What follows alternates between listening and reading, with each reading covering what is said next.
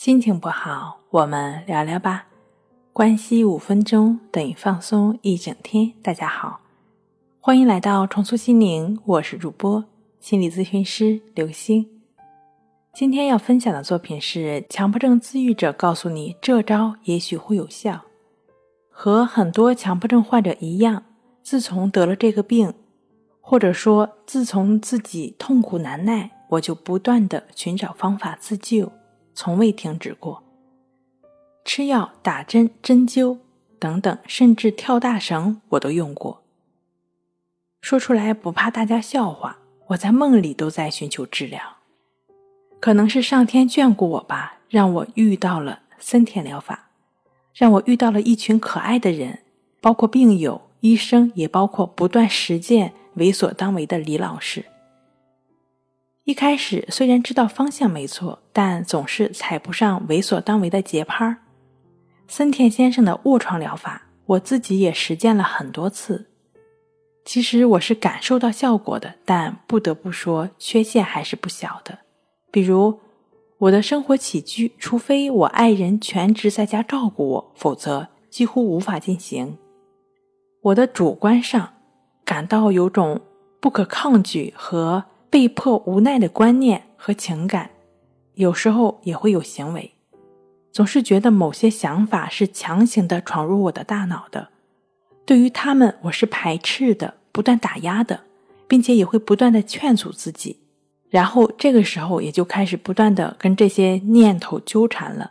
有个词叫什么“穷思竭虑”。这些想法中有很多都是不恰当或者说毫无意义的，我自己都知道。为了排除这些令我不快的思想、观念和欲望，紧接着是强烈的焦虑和不安。更多情况下呢，我为了减轻自己的焦虑，往往会做出一些仪式性的动作。我明明知道没有必要，但又没有办法自己克服和控制。唉，这些痛苦真是三天三夜都说不完。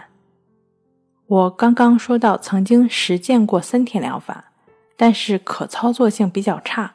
后来就在网上搜寻了各种方法，在强迫症的自救和治疗中，如何能将森田疗法的这个思想转换为更实操的方法？那么强迫症的治愈不就不是问题了吗？真正能够帮助自己做到顺其自然，也就是实践森田疗法核心的这一点，我在网上搜到了抑制法。最开始接触亦是如此练习的时候，我总是把这个练习忘到脑后。但是，一旦想起来，我就会继续再去做。这种情况延续了一段时间。我后来又回过头来仔细的阅读了好几遍练习的要领。虽然在练习中也都是磕磕绊绊的，但是我感受到我的焦虑感和痛苦感逐渐的下降了。我知道我的方向是正确的，没有错。只要正确的按照意指法的练习去做、去进行，我相信我一定能够走出来。我能够通过亦是如此的练习帮助自己改善，相信这个练习对于强迫的你也会有效果。好了，今天跟您分享到这儿，欢迎关注我们的微信公众账号“重塑心灵心理康复中心”。